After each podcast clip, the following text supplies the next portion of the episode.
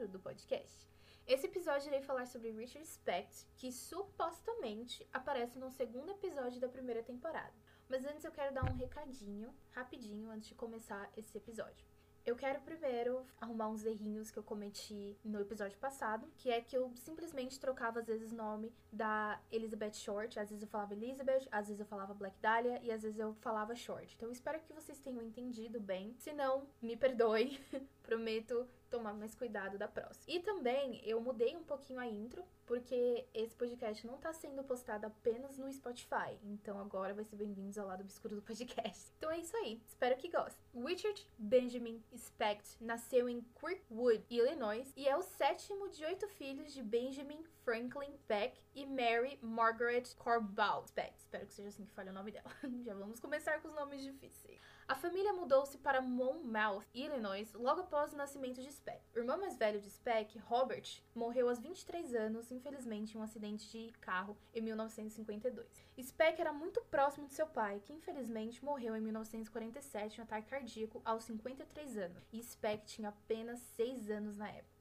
Alguns anos depois, a mãe super religiosa e abstinente de Speck se apaixonou por um vendedor de seguros do Texas, chamado Carl August Rudolph Lindeberg, que conheceu em uma viagem de trem para Chicago. Carl, que bebia muito, com um histórico criminal de 25 anos, que começou com falsificações e incluiu várias prisões por dirigir embriagado, era o oposto do pai sóbrio e trabalhador de Speck. A mãe de Speck se casou com Carl em 10 de maio de 1950, em Palo Pinto, de Texas.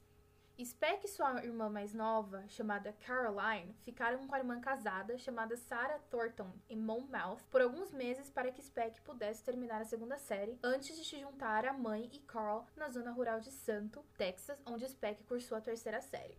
Depois de um ano em Santo, Texas, Speck se mudou com sua mãe, padrasto e irmã Caroline para a seção leste de Dallas, Texas, morando em 10 endereços em bairros pobres nos próximos 12 anos. Speck odiava seu padrasto, muitas vezes bêbado e ausente, que o abusava psicologicamente de insultos e ameaças. E infelizmente, Speck acabou repetindo a oitava série porque precisava de óculos para leitura, mas se recusava a usá-los e em parte também porque se recusava a falar em sala de aula por causa de um medo que ele tinha de pessoas olhando para ele. No outono de 1957, Speck começou a nona série na escola técnica Crozier, mas reprovou em todas as disciplinas e não retornou pelo segundo semestre em janeiro de 1958, abandonando o ensino médio logo após seu aniversário de 16 anos. E como tudo não podia piorar, infelizmente Speck começou a beber álcool aos 12 anos e aos 15 anos ficava bêbado quase todos os dias. E sua primeira prisão foi em 1955, aos 13 anos por invasão. Foi seguida por dezenas de outras prisões por delitos nos próximos oito anos. Em outubro de 1965, Speck conheceu Shirley Annette Malone, de 15 anos, na Texas State Fair, e ela acabou ficando grávida depois de três semanas de relacionamento. Então Shirley casou-se com Speck em 19 de janeiro de 1962 e inicialmente se mudou com ele, sua irmã, a irmã de Caroline e o marido de Caroline. A mãe e o padrasto de Speck se separaram e o padrasto se mudou para Califórnia. Speck parou de usar o nome Richard Benjamin Lindeberg quando se casou e começou a usar o nome Richard Benjamin Speck. Quando a filha de Speck, chamada Robin Lynn, nasceu em 5 de julho de 1966, sua esposa não sabia que Speck cumpriu uma sentença de 22 dias de prisão por perturbar a paz em Mac... Mac... McKinney? McKinney. Gente, sinto muito. McKinney, depois de um tumulto que ele causou bêbado. Em julho de 1963, Speck foi pego depois de falsificar e descontar o salário de um colega de trabalho de 44 dólares. Ele também roubou uma mercearia, fugindo com cigarros, cerveja e 3 dólares em dinheiro. 3 dólares. Speck, com 21 anos, foi condenado por falsificação e roubo e sentenciado a 3 anos de prisão. Ele foi libertado após cumprir 16 meses, de 1963 a 1965, na penitenciária estadual do Texas. Uma semana após sua liberdade condicional, em 9 de janeiro de 1965, Speck estava com uma faca de 43 centímetros quando atacou uma mulher no estacionamento de seu prédio, mas acabou fugindo quando a mulher gritou. A polícia chegou em poucos minutos e prendeu Speck a alguns quarteirões de distância. E Speck foi condenado por agressão agravada com uma sentença de 16 meses junto com uma sentença de violação da condicional e voltou à prisão de Huntsville, mas devido a um erro, ele foi libertado apenas seis meses depois de concluir sua sentença de violação da condicional em julho de 1965. Após sair da prisão, Speck trabalhou por três meses como motorista da Patterson Meat Company e sofreu seis acidentes com seu caminhão antes de ser demitido por não ter aparecido para trabalhar. Em dezembro de 1965, por recomendação de sua mãe, Speck, que na época já estava separado da sua esposa, mas não no papel. Separados assim já não moravam juntos. Foi morar com uma mulher divorciada de 29 anos, uma ex-lutadora profissional que era barman em seu bar favorito, Jennings E precisava de alguém para cuidar de seus três filhos. Em janeiro de 1966, a esposa de Speck pediu divórcio. No mesmo mês, Speck esfaqueou um homem em uma briga de facas no Jean's Lounge e ele foi acusado de agressão agravada. Mas um advogado de defesa contratado por sua mãe conseguiu reduzir a acusação. E Speck foi multado em 10 dólares. 10 dólares por brigar com facas. E preso por apenas três dias depois que ele não pagou a multa e com isso foi a última vez que Speck esteve sob custódia policial em Dallas. Em 5 de março de 1966, Speck comprou um carro de 12 anos. Na noite seguinte, ele roubou uma mercearia e nela roubou 70 caixas de cigarros, a vendeu na porta, no porta-malas de seu carro no estacionamento da mercearia e depois abandonou o carro. Mas a polícia localizou o carro até Speck e emitiu um mandado de prisão por roubo em 8 de março. Assim, em 9 de março de 1966, a irmã de Speck, Caroline, o levou até a rodoviária de Dallas, onde ele pegou um ônibus para Chicago, Illinois. Speck ficou com sua irmã Martha Thornton e sua família em Chicago por alguns dias e depois voltou para sua cidade natal, Monmouth, Illinois, onde inicialmente ficou com alguns velhos amigos da família. Howard, irmão de Speck, era carpinteiro em Monmouth e encontrou um emprego para lixar placas de gesso para o outro carpinteiro. Speck ficou zangado quando soube que sua ex-esposa tinha se casado dois dias depois de seu divórcio, em 16 de março de 1966. Ele se mudou para Christie Hotel, no centro de Monmouth, em 25 de março e passou a maior parte do tempo nos bares do centro. No final de março, Peck e alguns conhecidos estavam em uma viagem de bar a Gulfport, Illinois. Eles foram detidos pela polícia durante a noite depois que Speck supostamente ameaçou um homem em um banheiro do bar com sua faca. Sabemos muito bem onde isso foi dar, né? Em 13 de abril, a senhora Virgil Harris, de 65 anos, moradora de Monmouth, e voltou para casa a uma hora da tarde e infelizmente se deparou com um ladrão em sua casa portando uma faca. Ele era um homem branco de 1,80m de altura, entre aspas, muito educado e falava muito suavemente com sotaque sulista. Esse homem a vendou, a amarrou, a estuprou, saqueou sua casa e roubou os 2 dólares e 50 que ela ganhou como babá naquela noite. Jesus. 2 dólares e 50. Uma semana depois, Mary Catherine Pierce. Pierce. Eu com esses nomes. Mary Catherine Pierce, uma garçonete de 32 anos que trabalhava no bar de seu cunhado chamado Frank Place, no, no, no Srento. No Srento. Quando não é inglês, é português. No centro de Monmouth, foi vista pela última vez saindo do local meia-noite 20 de 9 de abril mas infelizmente seu corpo foi encontrado no dia 13 de abril, quando foi dada como desaparecida em uma casa de porcos vazias atrás do bar. Ela morreu de um golpe no abdômen que rompeu seu fígado. Peck frequentava Frank's Place e a casa de porcos vazia foi uma das várias que ele ajudou a construir no mês anterior. Então a polícia de Monmouth interrogou brevemente sobre a morte de Pierce, quando ele apareceu para receber o seu último salário de carpint carpintaria.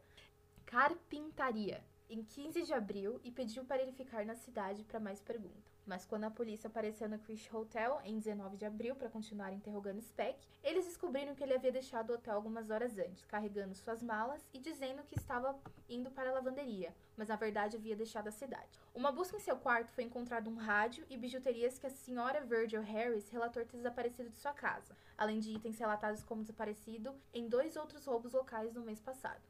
Em 19 de abril de 1966, Speck voltou a ficar no apartamento do segundo andar de sua irmã Martha, no lado noroeste de Chicago, onde morava o marido Jane Thornton e seus filhos. Martha havia trabalhado como enfermeira registrada em pediatria antes de se casar, e seu marido Jane trabalhava à noite como ajudante de ferrovia. Speck contou a eles uma história inacreditável e fantasiosa sobre ter que deixar Monmouth depois de se recusar a vender narcóticos para um sindicato do crime lá. Jane Thornton, que havia servido na Marinha dos Estados Unidos, achava que a Marinha Marcante dos Estados Unidos poderia fornecer uma ocupação adequada para o seu cunhado desempregado. Então, em 25 de abril, ele levou o Speck ao escritório da Guarda Costeira dos Estados Unidos para solicitar uma carta de autoridade para trabalhar como aprendiz de marinheiro. O requerimento exigia impressões digitais e fotografias, além de exame físico por um médico. Speck encontrou trabalho imediatamente, após obter a carta de autoridade, juntando-se à tripulação de 33 membros do Clarence B. Randall, Primeira viagem de Speck no Clarence foi breve, desde que foi atingido por uma apêndice em 3 de maio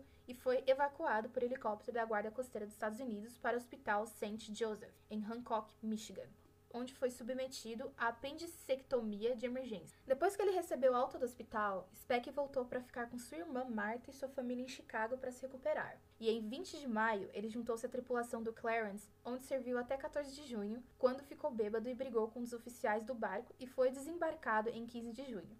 Na semana seguinte, Speck ficou na pensão St. Elmo, de West Side de Chicago. Speck viajou de trem para Hon Honton, Honton, eu vou falar Honton, Michigan, e se hospedou na Douglas House para visitar Judy. Ah, você tá de zoeira com esse nome. La Canieme, La Canieme. Judy Judy, que nome é esse? Que tinha 28 anos e era auxiliar de enfermagem que estava em processo de divórcio, com quem ele fizera amizade no hospital St. Joseph. Em 27 de junho, depois que Judy deu 80 dólares para ajudá-la a encontrar trabalho, Speck saiu novamente para ficar com sua irmã Marta e sua família em Chicago pelas próximas duas semanas. Em 30 de junho, o cunhado de Speck levou-o para o salão de contratação da União Marítima Nacional para preencher sua papelada com um cartão de marinheiro. A sala de contratação ficava a um quarteirão a leste de cinco casas geminadas de tijolos de dois andares, três das quais ocupadas por enfermeiras estudantes do South Community Hospitals e enfermeiras filipinas. Oito dessas enfermeiras moravam na casa mais ao leste e apenas 46 metros da sala de contratação. Lembre-se disso, entendeu? Essa, essa parte vai ser importante. Na sexta-feira, 8 de julho de 1966, o cunhado de Speck levou ao salão de contratação da União Marítima Nacional para pegar o cartão de marinheiro e registrar-se em um navio. Naquele dia, Speck perdeu para o marinheiro com mais tempo e voltou ao apartamento de sua irmã Marta no fim de semana. Depois de fazer as malas e de novo ser levado pelo cunhado para a sala de contratações da União Marítima Nacional para guardar um navio, Speck passou a noite na pensão de Pauline, a cerca de 1.600 metros de distância, no bairro Vets Park, em Chicago. Na terça, 12 de julho, Speck voltou à sala de contratação da União Marítima Nacional. No meio da tarde, ele recebeu uma missão no petroleiro da Sinclair Oil, a 30 minutos de carro em East Chicago, Indiana. E quando ele chegou lá, descobriu que em seu lugar já havia sido ocupado e foi levado de volta ao setor de contratação da União Marítima Nacional. Speck não tinha dinheiro suficiente para uma pensão, então deixou suas malas a seis quarteirões a leste do posto de gasolina e dormiu em uma casa abandonada. Na quarta-feira, 13 de julho, Speck pegou suas malas e fez o check-in no salão de contratações. Ele ficou zangado por ter sido enviado para uma missão inexistente e conversou por 30 minutos no carro com sua irmã Marta e seu marido Jean, que haviam ido visitá-la às 9 horas da manhã.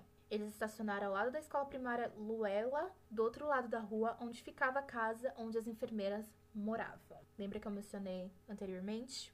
Às 10 e meia da manhã, ele estava cansado de esperar na sala de contratações por um emprego e Speck tinha apenas 25 dólares que sua irmã lhe dera. E ele saiu e andou cerca de 2 quilômetros para fazer check-in no Shepherd Inn, e a estalagem era uma pensão em Westside, Chicago. Speck passou o resto do dia bebendo em bares próximos antes de abordar uma mulher chamada Ella May Hopper com uma faca. Ela era uma mulher de 53 anos que passara o dia bebendo nos bares que Speck havia frequentado. E Speck a levou para seu quarto no Shepherd Inn, a estuprou e roubou sua arma. Depois de jantar no Cape Pilot House, nas proximidades, Speck voltou a beber no bar Shepherd até as 10h20, quando saiu completamente vestido de preto, armado com um canivete e a pistola de Ella May Hopper, e caminhou cerca de 2 km até a casa das enfermeiras. Às 11 horas da noite de 13 de julho de 1966, Speck invadiu a casa no bairro de Jeffrey Manor, em Chicago, que estava funcionando como dormitório para os estudantes de enfermagem. Ele entrou e, usando apenas uma faca, matou Gloria Davy, Patrícia Matusek, Nina Joe Schimel, Pamela Wilkening, Suzanne Ferris, Mary Ann Jordan, Melita Cargulo e Valentina Payson. Speck mais tarde afirmou que estava bêbado e drogado e disse ter planejado apenas um roubo rotineiro. Speck manteve as mulheres em um quarto por horas, levando-as uma a uma, as esfaqueando ou as estrangulando, cada uma até a morte e estuprando e estrangulando sua última vítima, Gloria Davy. Mas uma mulher chamada Coração Amoral, ai eu amei esse nome, escapou da morte porque se arrastou e se escondeu debaixo da cama enquanto Speck estava fora do quarto. Speck provavelmente perdeu a conta ou talvez achasse que tinha apenas oito mulheres morando na casa porque ele não sabia que uma nona enfermeira estava passando a noite. A moral ficou escondida até quase seis da manhã embaixo da cama. Em 16 de julho, Claude Lunsford reconheceu um esboço do assassino no Jornal da Noite, pois dois dias após os assassinatos, Speck, Lunsford e outro homem estavam bebendo na noite de 15 de julho na escada de incêndio do Star Hotel e telefonou para a polícia a 1h30. A polícia, no entanto, não respondeu à ligação, embora seus registros mostrassem que a ligação havia sido sim feita. Então Speck tentou se suicidar e o atendente do Star Hotel telefonou na emergência por volta da meia-noite, então Speck foi levado ao hospital do condado de Cook à meia-noite e meia do dia 17 de julho. No hospital, Speck foi reconhecido pelo Dr. Leroy Smith, um médico residente cirúrgico de 25 anos de idade, que lera sobre uma história de jornal e então a polícia foi chamada. Speck foi preso, mas as preocupações com o recente caso de Miranda, que eu vou explicar um pouquinho sobre esse caso de Miranda. Eu dei uma pesquisada e, de acordo com o Wikipedia, o caso Miranda contra Arizona foi uma decisão da Corte Suprema dos Estados Unidos que concluíram que tanto as declarações que evidenciam o envolvimento de um réu no crime, como as, as que evidenciam sua inocência realizadas em resposta a um interrogatório por um acusado em custódia da polícia, só são admissíveis por um juiz se a promotoria puder demonstrar que o acusado foi sim informado de direito de consultar um defensor antes e durante o interrogatório e o direito a não se autoincriminar antes do interrogatório policial, e também de que o réu não só entendeu esses direitos, mas voluntariamente os renunciou. A resolução teve impacto significativo na atuação policial americana por tornar parte dos procedimentos de rotina da polícia o que veio a ser conhecido como os direitos de Miranda, e devendo assegurar que os suspeitos foram informados seus direitos. A advertência de Miranda é o nome da advertência formal que o policial deve dar aos suspeitos de crime nos Estados Unidos. Então, resumindo assim, a advertência de Miranda é o nome da advertência formal que o policial deve dar aos suspeitos de crime nos Estados Unidos em custódia policial antes de ser interrogado. Então esse é o caso de Miranda. E por conta disso, fizeram com que Speck nem sequer fosse interrogado por três semanas depois de sua prisão. O juiz Herbert J. Pashen apontou um painel imparcial para relatar a competência de Speck para ser julgado e sua sanidade no momento do crime um painel de três médicos sugeridos pela defesa e três médicos selecionados pela promotoria, compostos por cinco psiquiatras e um cirurgião geral.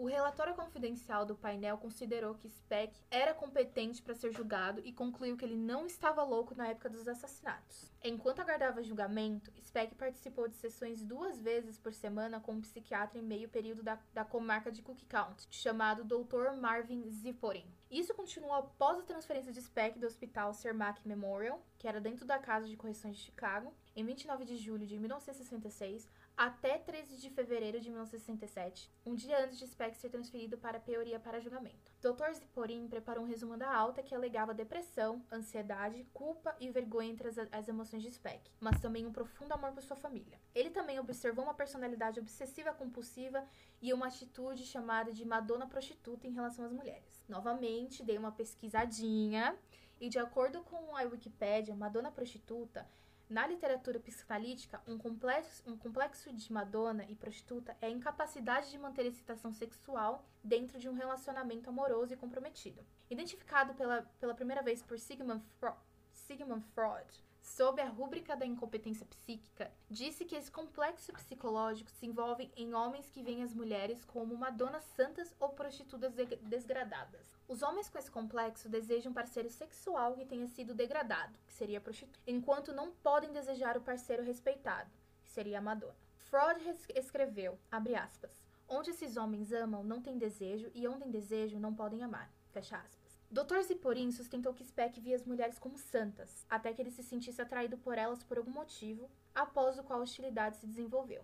Ele também diagnosticou a síndrome do cérebro orgânico, resultante das lesões cerebrais sofridas no início da vida de Speck, e afirmou que era competente para ser julgado, mas estava louco no momento do crime devido aos efeitos do uso de álcool e drogas na síndrome do cérebro orgânico.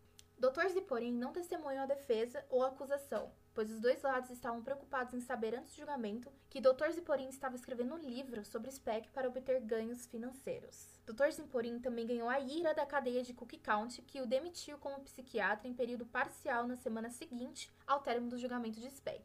Em algum momento de suas entrevistas com SPEC, Dr. Ziporin obteve um consentimento por escrito de três fases, autorizando-o a dizer, entre aspas, como realmente sou. A biografia de Dr. Ziporin sobre Speck foi publicada no verão de 1967. Speck mais tarde afirmou que não se lembrava dos assassinatos, mas confessou o crime ao Dr. Leroy Smith no hospital Cook County. Dr. Smith não testemunhou porque a confissão foi feita enquanto Speck estava sedado. O juiz da Suprema Corte de Illinois, John J. Stamos, advogado do estado de Cook, quando Speck foi julgado, que sabia da confissão do hospital, declarou, aspas, não precisamos disso. Tínhamos uma testemunha ocular, fecha aspas. Speck confessou os assassinatos pela primeira vez em público quando falou com um colunista do Chicago Tribune, Bobby Green, em 1978. Em um filme de detentos feito no Centro Correcional de Stateville, em 1978, Speck contou os assassinatos brutais em detalhes. Ele afirmou novamente que estava drogado naquela noite, mas depois subestimou a ideia de que as drogas eram um fator atenuante, afirmando que ele poderia muito bem ter feito isso sóbrio. O julgamento do júri de Speck começou em 3 de abril de 1977 em Peoria, Illinois, com uma gang order na imprensa. Novamente veio com uma explicação diretamente da Wikipédia. Gag order significa uma ordem legal de um tribunal ou governo que restringe informações ou comentários de serem publicados ou passados a terceiros não autorizados. Essa é a definição. No tribunal, Speck foi identificado positivamente pela única enfermeira estudante sobrevivente, que seria a Coração Amoral. Lembra que ela ficou escondida debaixo da cama. Quando perguntaram a Mural se ela poderia identificar o assassino de seus colegas, ela levantou-se do banco das testemunhas, caminhou diretamente na frente de Speck e apontou um dedo para ele, quase tocando e disse: Este é o homem. Mulherão da porra essa, hein? Em 15 de abril, após 49 minutos de deliberação, o juiz considerou Speck culpado e recomendou a pena de morte. Em 5 de junho, o juiz Herbert J. Pashin sentenciou Speck a morrer na cadeira elétrica, mas concedeu uma suspensão imediata, aguardando recurso automático. O Supremo Tribunal de Illinois confirmou posteriormente sua condenação e sentença de morte em 22 de novembro de 1968.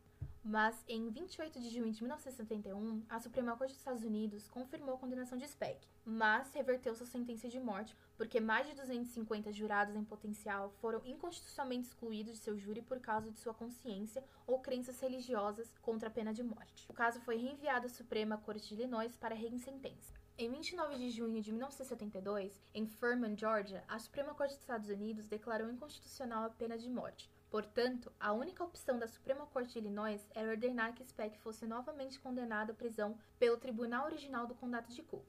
Em 21 de novembro de 1972, em Peoria, o juiz Richard Fitzgerald condenou novamente Speck de 400 a 1.200 anos de prisão. Sua liberdade condicional foi negada em 7 minutos em sua primeira audiência em 15 de novembro de 1976 e em seis audiências subsequentes em, em 77, 78, 81, 84, 87 e 1990.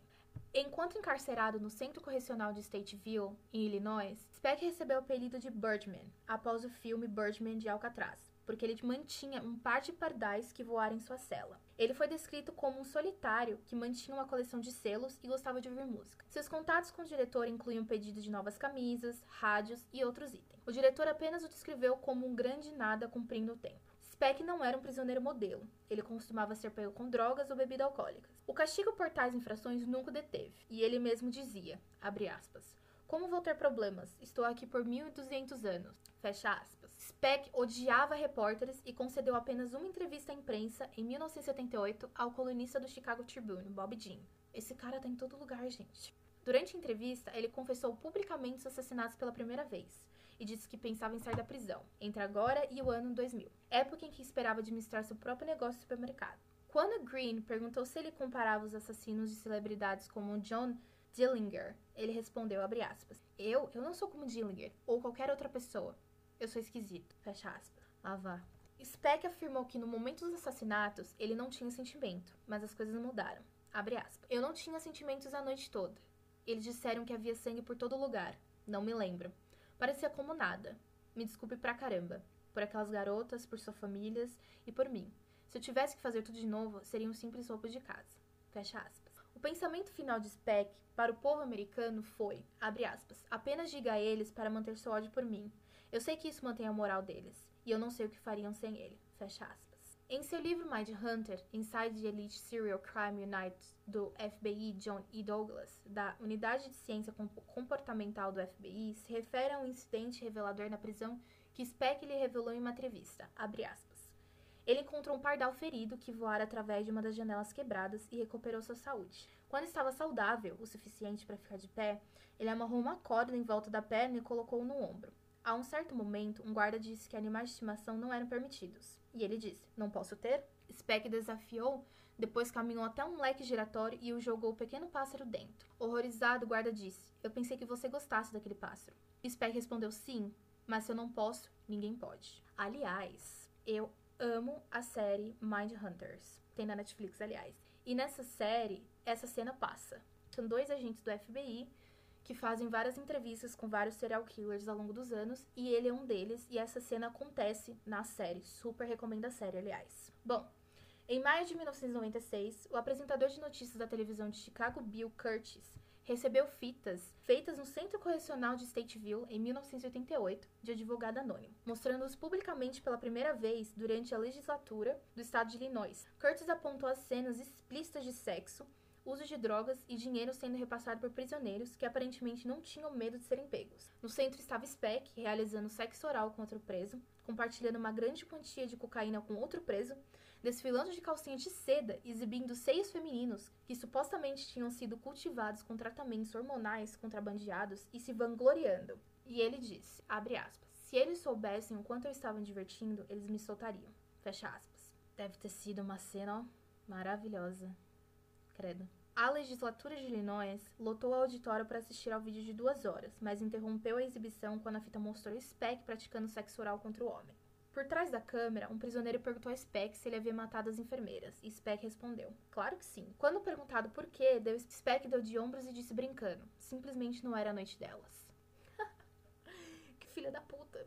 Questionado sobre o que ele se sentia em relação a si mesmo nos anos seguintes, ele disse, aspas, como eu sempre me senti, não sentia. Se você está me perguntando se eu sinto muito, não. Fecha aspas. Ele também descreveu em detalhes a experiência de estrangular alguém. Abre aspas.